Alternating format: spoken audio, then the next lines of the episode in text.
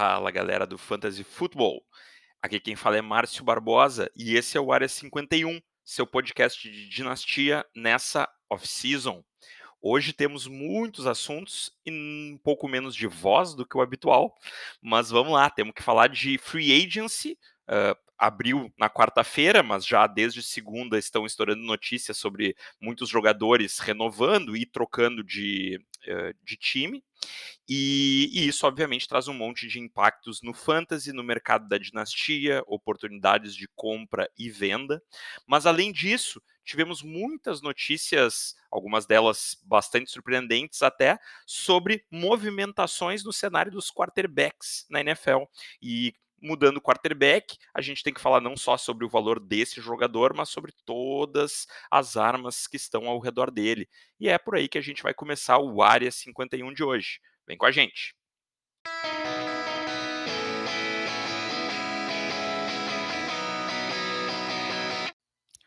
Da semana passada para cá, a gente teve uma série de notícias importantes relacionadas a quarterbacks. Primeira delas foi a evolução do caso de Sean Watson.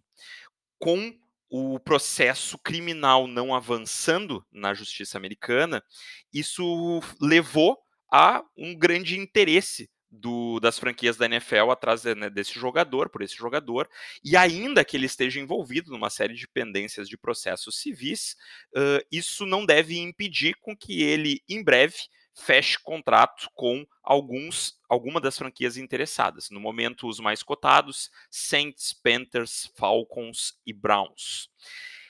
Esse é um baita QB, né? Baita, baita QB, grande jogador, assim, ele, para quem tem ele né, no, na dinastia, certamente fez falta ao longo desse do ano passado, da temporada passada, uh, em que ele não atuou, e agora a possibilidade de que ele volte a jogar muda muito a situação, é bem provável que ele tome uma suspensão, eu apostaria numa suspensão de seis a oito jogos ainda para ele, ou seja, talvez metade aí da temporada do Fantasy, mas já muda a perspectiva perspectiva. Já, já é alguém que possivelmente tu possa vir a contar para uma reta final de temporada. E com ele em campo, muda completamente o cenário de ataque desses times. Todos os times citados são times. Uh, o Browns talvez seja a exceção, existem jogadores ali, especialmente no jogo corrido, que a gente sabe que tem um volume alto uh, de toques, mas também de touchdowns, porque esse é um time que, apesar das limitações do Baker, é um time que, que consegue produzir ofensivamente, os wide receivers menos, mas os running backs e até mesmo, eventualmente, um wide receiver, um tight end acaba produzindo, e, e que né, todos eles, a Mari Cooper recém-chegado, né, principalmente, uh, que acaba de renovar, uh, tá na tag, na verdade, né, mas vai ficar lá mais um ano, uh, são jogadores que a gente poderia ter uma expectativa bem positiva. Nos outros times, todos eles têm o Falcons, o Saints tem alguns bons jogadores, até muito bons jogadores, mas que sofrem um pouco com a falta de produção ofensiva e que veriam isso provavelmente se modificar. No Panthers, especialmente o McCaffrey aumentando ainda mais o seu valor de fantasy, que eu já acho bem alto, independente de quem seja o QB, e DJ Moore, que produz como um wide receiver 2 há alguns anos, mas que a gente poderia ter a expectativa de que passasse a produzir como, quem sabe, até um wide receiver um de fantasy, um top 12, e aumentaria muito o seu valor de dinastia, jogador muito jovem, com muitos anos de carreira pela frente, e que ficaria atrelado a um QB de altíssimo nível, o que ele nunca teve na carreira dele até aqui. No Saints, a expectativa principalmente ao redor do Michael Thomas, que voltando ao Saints, uh, permanecendo no Saints, melhor dizendo, e jogando junto com o Deshaun Watson, poderia certamente produzir números tão bons ou quase tão bons quanto os que já produziu com o Drew Brees. E para o Camara, certamente aumentaria a expectativa de touchdowns, o que é bastante importante. O Falcons é uma situação um pouco diferente. O principal beneficiado, em tese ou por hora, seria o Kyle Pitts, principal arma e único grande jogador de skill position, né, de, de posições ofensivas, aí, de habilidade que o time tem no momento. Mas eu imagino que se, se, se o Falcons conseguir resolver o seu problema com o teto salarial, uh, para conseguir encaixar o Deshaun Watson vai ser dentro de um plano de buscar outras armas ofensivas, talvez através do draft, e aí com isso com salários menores, mas alguma alternativa vai ter. Eu não acho que eles vão trazer o Deshaun Watson e deixar ele sem boas alternativas, né, boas peças ao seu redor. Então acho que eles começam provavelmente buscando peças jovens via draft, talvez algum veterano né, não tão bem cotado aí na, na na free agency, que possa vir por um salário um pouco mais acessível, mas o, o Falcons tem muito problema com o teto salarial e, e isso pode ser um dificultador até mesmo para vir a adquirir o Deshaun Watson, que tem um contrato alto em vigor com o Texans. Mas tudo indica que em breve ele estará de volta. E para fantasy, isso é tem muito valor, é muito interessante, por mais que a gente possa ter as nossas incomodações sobre tudo que ele está sendo acusado, as múltiplas supostas vítimas que o acusam e, e como a NFL vai possivelmente acabar levando isso por, com, com uma, uh, um peso menor do que teria se o caso né, seguisse numa investigação policial. Além disso, talvez a notícia mais uh, surpreendente da semana, Tom Brady está de volta. Acho que para alguns não foi tão surpreendente, né? Alguns já estavam esperando isso. Eu honestamente não estava. Achava que ele ia realmente se aposentar e, e se ele voltasse não seria para o Tampa. E ele voltou para o Tampa e voltando para o Tampa, aqueles que como eu têm o Mike Evans em alguns dos seus times certamente estão bastante felizes. Também aqueles que têm Chris Godwin e dá uma esperança para aqueles que têm o Leonardo Fournette. Ele não renovou, ele não não está no Tampa nesse momento, ele está livre para assinar com qualquer time, mas uh, parece um cenário agora um pouco mais provável que ele volte a Tampa e em Tampa ele mostrou muito, muito valor no ano passado e já no, no, na reta final lá do ano retrasado, né, e principalmente nos playoffs daquele ano que acabou com o título do Tampa. Então, anima todo mundo. Semana passada comentei o Chris Godwin como um, um, jogador que eu achava interessante, de repente, fazer uma tentativa de aquisição, porque é um cara que podia uh, produzir bem, mesmo com quarterbacks não tão bons, assim como Mike Evans, comentei também, um jogador que já produziu anteriormente com quarterbacks mais fracos. Com Tom Brady, a expectativa é que eles produzam em altíssimo nível. Para redraft, Mike Evans vira um wide receiver top 12, uh, o Chris Godwin provavelmente continua aí num top 15, e se não tiver, vai ser porque chegou alguma notícia de que a recuperação dele da lesão do joelho está um pouco mais lenta do que gostaríamos, assim, porque é um cara que a gente espera ver produzindo bem aí ao longo da, da próxima, das próximas temporadas, uh, pelo menos mais um ano com Tom Brady e depois veremos o que, se, o que acontecerá lá em Tampa. E tivemos a troca do Carson Wentz saindo do Indianapolis, indo para o Commanders e olha, eu não gosto muito do valor do Carson Wentz isoladamente, como QB. Claro que tem valor em Superflex, mas é um jogador que, se eu tivesse ele, não tenho em nenhum lugar. Eu ia ver se eu conseguia encaixar num trade por algum jogador que eu, que eu acho mais confiável no longo prazo. Mas ele consegue fazer os jogadores ao seu redor renderem para fantasy. Ano passado, né, sim, uh, ajustou muito bem ali uh, em, em, nos Colts, né, conseguindo fazer com que o jogo a terrestre produzisse muito bem, ajudando o jogo terrestre a produzir muito bem, mas também né, fazendo com que o jogo aéreo tivesse né, um bom desempenho, um razoável desempenho pelo menos, e, e ter um wide receiver confiável, eu acho que no Commanders ele vai conseguir melhorar também isso em relação ao que a gente viu no ano passado, vendo os wide receivers produzir um pouco melhor, como já aconteceu anteriormente, e que ano passado acabou né, sendo uma produção muito frágil, muito fraca. Eu acho que ele ajuda nesse sentido. Acho que não será a resposta de longo prazo em Washington, mas no curto prazo, para essa temporada, para quem tem os jogadores do Washington ali, eu acho que dá para se animar sim e, e, ter uma expectativa de que eles voltem a produzir num nível maior, de que o Gibson possa ter mais TDs do que teve ano passado e que uh, o desempenho ofensivo por lá acabe melhorando. Vamos ver o que, que vai acontecer no Colts.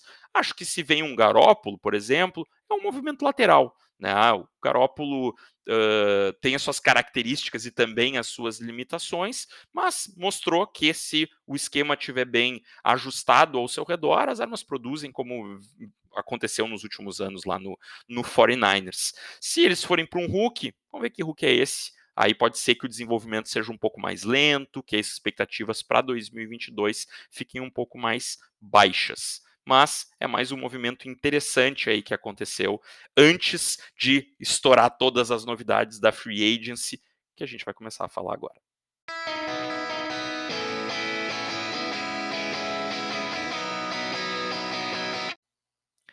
Foram muitas as movimentações desses primeiros dias de free agency. Eu não vou conseguir dar conta de citar todos os jogadores que renovaram ou mudaram de time, mas eu vou buscar falar aqui sobre uns 15, 20 jogadores que mudaram a sua situação nesses últimos dias e que eu, dando uma ênfase especialmente aqueles que eu não comentei aí já nas últimas semanas. Começando por quarterbacks, a gente teve uma né, contratação importante, assim, de um provável titular nessa free agency, que foi a contratação do Mitch Trubisky pelo Pittsburgh Steelers. Vou dizer para vocês que me surpreendeu bastante. Eu estava acreditando nos boatos que diziam que o Trubisky ia parar no Giants. E olha, eu não gosto do Trubisky. Eu não acho ele um bom quarterback, eu não acho que ele desempenhou bem nos seus anos de Bears, mas eu achava que ele ia ganhar a posição do Daniel Jones, que é um outro jogador que apresenta limitações importantes. Acabou que não foi esse o destino dele, ele assinou com o Pittsburgh Steelers, um time que tem armas bem interessantes, peças bem interessantes ao redor dele, um ótimo quarterback, um ótimo running back, desculpa, uh, um bom tight end, bons wide receivers, e acho que nesse sentido o Trubinsky apesar de eu não achar ele um bom quarterback, ele produz razoavelmente bem para fantasy. Ele produz melhor para fantasy do que da NFL. Ele é um jogador que tem certo atleticismo, que consegue correr com a bola, que conseguia né, produzir alguma coisa ofensivamente, bem limitado, né, mas conseguia né, lançar TDs de quando em quando, correr para TDs, e acho que ele vai para uma franquia muito organizada, e com isso, eu acho que em Superflex, esse jogador tem um valor muito bom para quem conseguiu pegar ele baratinho, ou até de graça no waiver, assim, porque agora ele é um QB top 24, ou seja, para Superflex ele é titular, e tem bastante valor, acho que foi uma, uma grande contratação aí para os GMs que o buscaram no waiver ou conseguiram de graça nesse período que ele estava em baixa. E acredito que ele vai ser o titular por pelo menos um ano, talvez, se sair razoavelmente bem, até mais do que isso acho que não é muito bom para as outras peças do Pittsburgh Steelers. Né? Acho que para o Deontay Johnson, acho que para o Claypool, uh, acho que para esses jogadores não é tão bom. Faz um pouco menos de diferença para o jogo corrido, me parece, porque o Big Ben já vinha tendo muitas dificuldades. A verdade é que eu também não acho que não vai piorar tanto, porque quem mais, quem mais pode se prejudicar é o Deontay Johnson, que tinha uma química fantástica com o Big Ben. Mas acho que ela pode, ele pode desenvolver com o Trubinsky, ele é um jogador que faz separação muito rapidamente, né? Então é um jogador que é uma boa pedida para um quarterback mais que esteja mais inseguro quanto ao seu braço, quanto à sua precisão.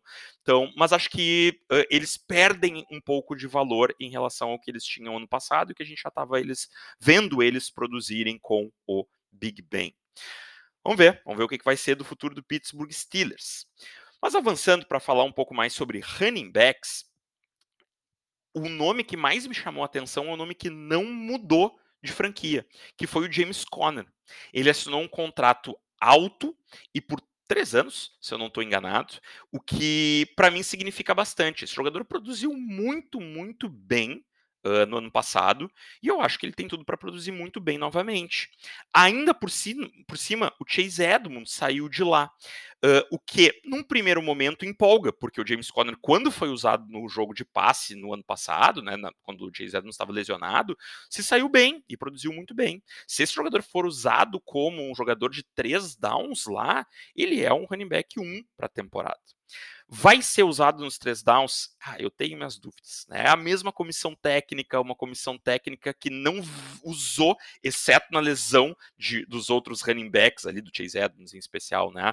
Uh, em determinado momento, mais na reta final do ano passado, eu acho que eles vão draftar outro running back. E acho que não vai ser o Enon Benjamin que vai ocupar essa vaga. Tem sido tratado por muitos analistas assim como uma boa compra, porque ele ainda custa relativamente barato, e se for o running back 2 desse time, tem bom valor, mas eu não apostaria muito nisso, honestamente. Eu acho que tem uma boa chance deles draftarem um segundo running back, né, alguém que possa fazer essa função de, de terceiro down, e ainda assim o Conner segue valendo bastante, ainda assim é pelo menos um RB top 24 para o ano.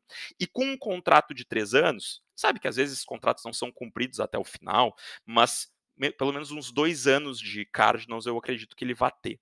E aí, o maior receio é o problema que o acompanhou em anos anteriores, que são as lesões. Mas se ele conseguir se manter suficientemente saudável, eu acho que vai ser uma bela pedida aí para a temporada. Uh, mas agora é um jogador difícil de comprar. Acho que para quem tinha, ficou excelente. Acho que ficou caro, talvez caro demais para o meu bolso, agora que ele está com uma estabilidade pelos próximos anos aí, lá no Cardinals, que é um bom ataque. Chase Edmonds saiu do Cardinals, foi para o Dolphins. O universo da dinastia explodiu. Né, em paixão. Né, é, muitos analistas adoram o Chase Edmonds, acham uma grande pedida. Eu vou dizer para vocês que eu não, não ando muito nesse caminho. Assim. Eu acho que ele é um bom jogador de terceiro down. Eu não vejo muitas qualidades nele correndo entre os tackles e sequer acho que ele é um fenomenal jogador de terceiro down. Acho que ele é um bom jogador de terceiro down. Acho que tem valor de fantasy, mas é um jogador que eu não estou pensando em comprar não. Né? Não tenho ele em nenhum canto, não estou pensando em comprar. Acho que o salário alto que ele recebeu, o contrato de múltiplos anos, faz ele custar mais caro do que eu vejo em habilidade nele quando ele está em campo. Bom, se ele for usado também nos primeiros downs, pode, eu vou me mostrar errado, mas eu realmente tenho algum receio quanto a isso. Claro, temos que ver um pouquinho o que, que vai acontecer por lá. O Dolphins contratou recentemente ontem, em relação ao dia que eu estou gravando aqui, o Raheem Mostert, que eu acho um jogador bem bom de primeiro e segundo down, especialmente lá eles têm um head coach que vem de São Francisco, né? E que se ele for usar um esquema semelhante ao que o 49ers usa, uh, o Mostert se mostrou muito eficiente quando teve em campo dentro desse sistema, um jogador muito rápido. O problema dele tem sido lesões, muitas lesões. Né? Então, claro, se daqui a pouco essa for a dupla lá e não tiver um terceiro running back relevante, e honestamente eu não acho que o Gaskin seja um running back relevante, né? Uh, vi no Twitter alguns comentando, né? Um, um, comitê que vai envolver o Gaskin, eu não acredito muito nisso. Não é o jogador que tem a cara do jogo corrido do 49ers e acho que esse é o sistema que eles vão tentar implementar lá. Acho que eles vão buscar jogadores velozes e o Mostert e o Chase Edmonds são. Então, acho que esses dois jogadores vão ter bom valor de fantasy, mas acho que eles vão dividir a carga e que o valor deles está mais na linha do RB3, o RB Top 36, e, e, e menos, né, para essa temporada, o Monster talvez no seu valor geral um pouco menos por ser um running back mais velho, né, o Chase Edmonds valendo mais por ser um running back mais jovem, mas não me surpreenderia absolutamente nada se o Monster for o cara do primeiro e do segundo down e o Chase Edmonds o jogador de terceiro down ou que eles façam algo mais próximo de uns 50 a 50. Não acho que Chase Edmonds, Chase Edmonds vai ser um jogador para carregar 60, 65% do volume semana sim, semana não. Ainda, alguns nomes menos importantes. Donta Foreman assinou com o Panthers. Não me anima. Uh, acho que vai ser a algema, ou me, talvez meia algema do McCaffrey. Né? Bom, mas e se o McCaffrey sair num trade pelo Deshaun Watson? Ok, Foreman vai ter mais valor, acho que eles vão buscar outro running back, assim. É outro jogador que eu acho que é fruto de um esquema de jogo corrido muito bom que o Titans tem, uh, produziu bem, produziu mais que eu esperava na reta final do ano passado. Não espero que esse jogador seja solução de longo prazo para nenhuma franquia. Teve ainda o, o, interminável Tevin Coleman, que renovou com o Jets. Acho que não vai ter valor nenhum, vai só incomodar um pouquinho lá uh, quem tem o Michael Carter, mas mesmo assim não vai incomodar muito. Acho que, que esse jogador não tem mais muito valor de fantasy hoje em dia. Se tu tem né, um plantel longo na tua liga, alguém que pode fazer um stash, botar lá no fundo do plantel, mas acho que vai ser alguém muito difícil de ser escalado. E vamos passar então para as armas do jogo aéreo, os wide receivers e os tight ends.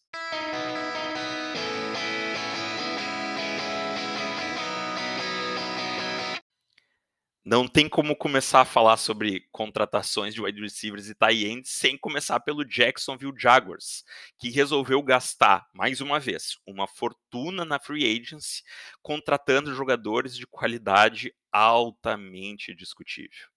Gastou uma fortuna com Christian Kirk, principalmente, mas também com Zay Jones e Evan Ingram não gostei de nenhuma das contratações. Nenhuma das contratações. Uh, o Kirk, eu acho que é um jogador que a gente já viu que ele pode ser útil para fantasy, mas é, é, é, um jogador que não é um jogador, não é uma, um, um, jogador ao, ao, redor do qual tu vai construir o teu jogo aéreo. E o contrato dele é altíssimo, altíssimo, altíssimo, uh, e que sugere que eles vão tentar construir o jogo aéreo ao redor dele. Não confio.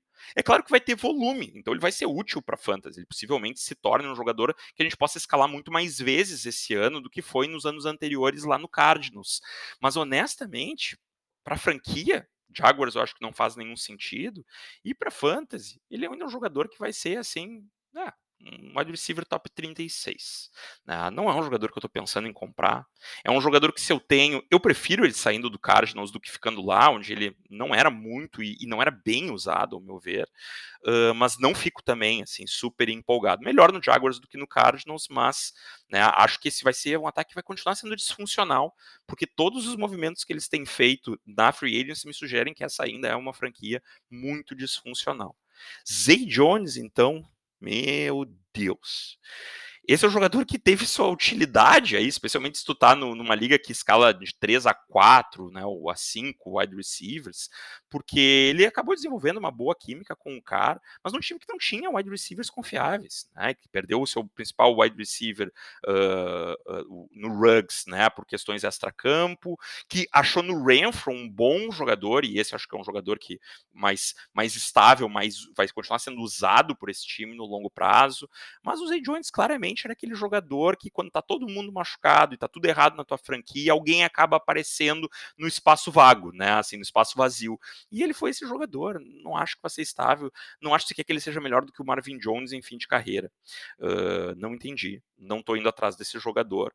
Talvez, se meu plantel é profundo, se eu já tenho ele, ou se ele está no waiver, tá, faz um stash lá no fim. Vamos supor, vamos, vamos imaginar que podemos estar errados também. Mas no plantel profundo, ligas de mais de 25 né, jogadores no roster, assim, não, não faz sentido para mim em ligas menores dar muito valor para esse jogador.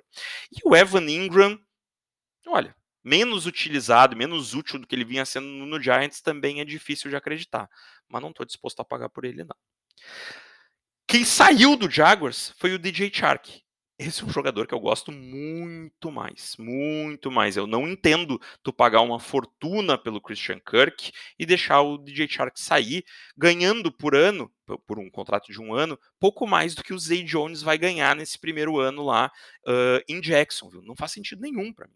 O DJ Shark é um jogador que teve problemas de lesão, que só tem uma temporada realmente muito boa, mas eu confio no talento desse jogador. Eu acho que se ele se mantiver saudável, ele pode ser um jogador bem interessante lá no Lions, um jogador que talvez tu possa comprar num valor assim de top 36, top 32 e que possa te entregar mais do que isso, que possa te entregar ali um high, né, um top, um, um wide receiver 3 alto, ou talvez até um wide receiver 2 baixo. Então esse é o jogador que, olha, se, se, se o, o, a quem tem ele na tua liga não tiver animado com ele, olha, pode até valer a pena um investimento aqui. Tem seus riscos, claro, mas acho que também tem um bom teto aqui. Né? Acho que ele vai ter um bom volume, mesmo que venha mais um wide receiver no Lions na free agency ou uh, por draft, esse pode ser alguém que venha para ser o 2 e o DJ Shark possa ser o 1, um, pelo menos nesse primeiro ano aqui. Eu acho um jogador interessante. Outro jogador interessante, Russell Gage, que teve alguns bons momentos no Falcons, fechou com o Tampa Bay. Acho que a gente tem que tomar um pouco de cuidado, por quê? Porque eu acho que o Gronk vai voltar para Tampa e eles têm dois wide receivers elite, né? Dois wide receivers excelentes. Ele vai ser o wide receiver 3. Se tiver lesão na frente dele, aí é interessante. A gente viu que o Tampa com o Antônio Brown conseguia produzir até não toda semana os três, mas assim, ao longo de uma temporada, os três estavam produzindo em bom nível. Só que o Russell Gage não é o Anthony Brown, né? Mesmo em fim de carreira, o Anthony Brown ainda é um jogador, ao meu ver, bem melhor do que o Russell Gage. Então eu acho que esse é um jogador daqueles assim, eu não posso contar com ele para ser meu titular, não posso contar com ele para ser meu flex. Mas se eu tenho ele, olha, entre ficar no Falcons, na draga que vinha, e ir pro Tampa, eu acho que fica mais ou menos no mesmo nível, assim. É um jogador ali que para ser o quinto wide receiver do teu plantel, tá bacana. Né, alguém que, que tem que estar tá em plantel em tudo que é tipo de liga e que, se tu precisar numa emergência, ele pode te entregar um valor razoável. Mas também está na linha do não estou desesperado para adquirir esse jogador, porque ele é uma peça secundária, mas peças secundárias de ataques muito bons acabam tendo utilidade. Alguns outros jogadores que, se tiverem livres, se estiverem no waiver, assim, pode valer a pena colocar no fundo do teu plantel, incluem Cedric Wilson, que assinou um bom contrato com o Dolphins e talvez possa se manter até como wide receiver 2 lá.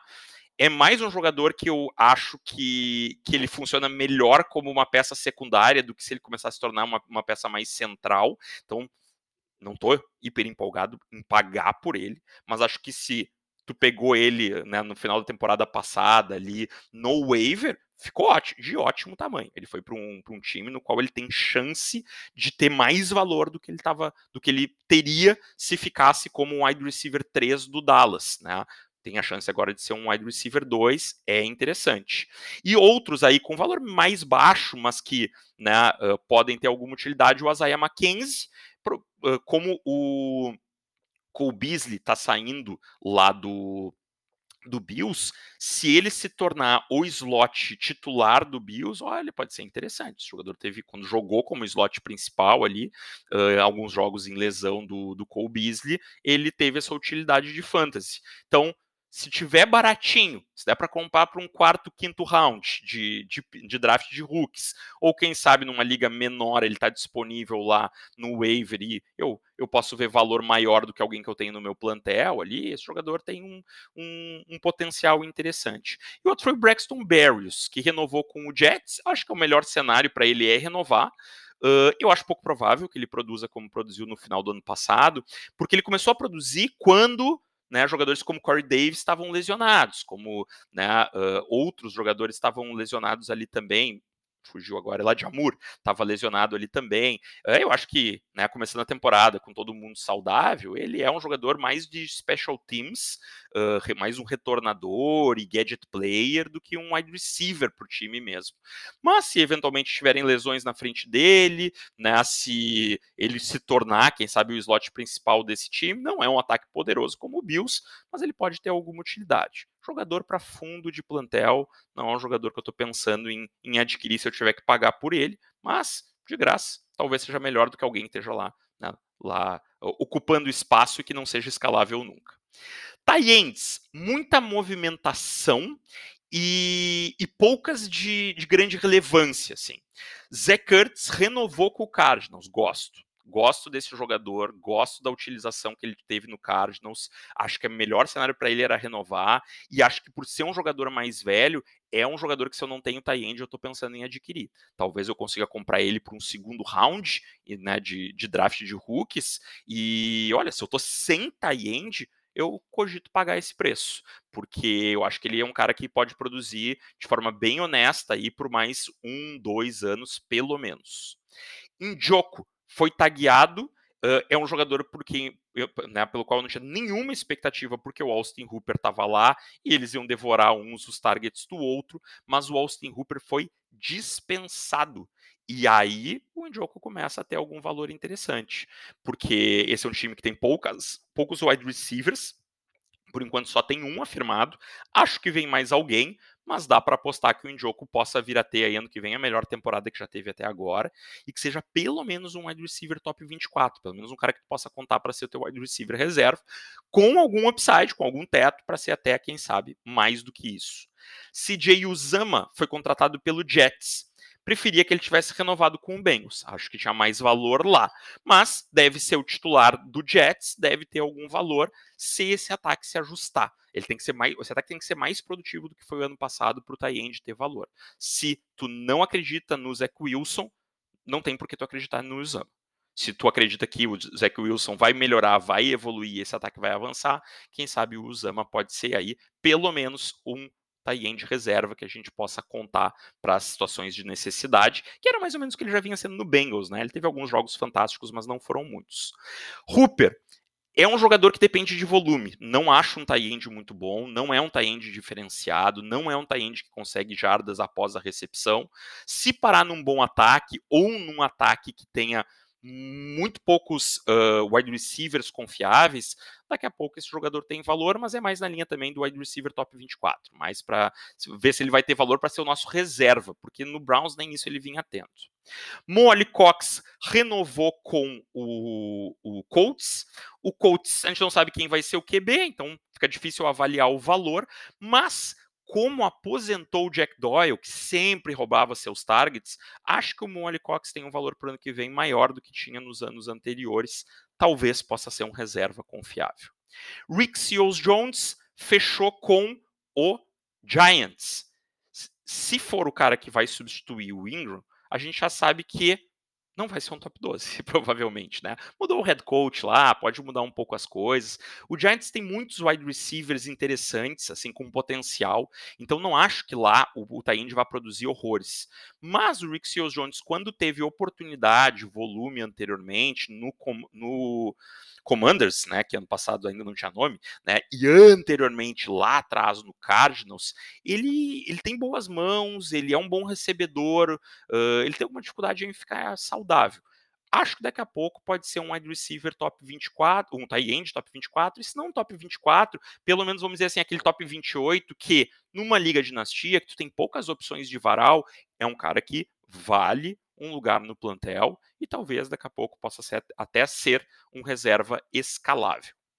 O.J. Howard assinou com o Bills, matou o valor dele. Né? Não acho que ele vai passar na frente do Knox. Acho que ele pode é atrapalhar o Knox. Muito, acho que não muito. Ele tem sido usado mais como um tie-end bloqueador e ele é muito bom nisso. Então acho que vai ser mais um bloqueador do que qualquer coisa. Mas acho assim, se tu tem lá uma liga com bastante profundidade de plantel, tu tinha ele, ele só tem valor se tu tem o Nox e tu quiser usar ele como algema do Nox. Porque fora isso, não tem sentido botar no, guardar no plantel um tie-end reserva, ainda que num ataque muito bom. Uh, acho que pode atrapalhar um pouquinho o Nox, porque se esse jogador estiver bem saudável, ele não é um jogador desprezível não é um mau recebedor, mas também, se eu tenho o Nox, não vou né, me preocupar muito por causa disso. Acho que tem chance, mas num percentual baixo de prejuízo. Tyler Conklin assinou com o Jets. Acho que mata o valor do Conklin, acho que o Yuzama é mais jogador, uh, e o pior que pode acontecer é os dois começarem a tirar valor um do outro, né? Mas acho que o Conklin talvez acabe sendo mais um bloqueador também, o Zama mais um recebedor. Entre os dois, eu gosto muito mais do Zama do que do Conklin. Uh, acho que é o jogador que tem mais valor aí. Conklin é um jogador que provavelmente não tem valor nem como algema, porque, de novo, a gente está falando de um time que sequer tem hoje um ataque muito confiável né, para gente, a gente estar tá pensando em ter tie de reserva do time. Então, esse jogador acho que perde completamente o valor, mesmo em ligas mais profundas, provavelmente vale a pena trocar por alguma outra opção que tenha no waiver. É isso, pessoal. Free agency não parou de se movimentar. Tem muito jogador com possível valor de fantasy, principalmente running back. E os principais wide receivers livres no momento, né? Alan Robinson, Juju, que estavam entre os melhores da free agency aí, ainda não se empregaram. Provavelmente no podcast da semana que vem ainda tem mais assunto de free agency e vamos ver se a gente consegue voltar um pouco às questões mais de teoria do jogo aí em Dinastia uh, para continuar conversando. Valeu, pessoal. Até a semana que vem.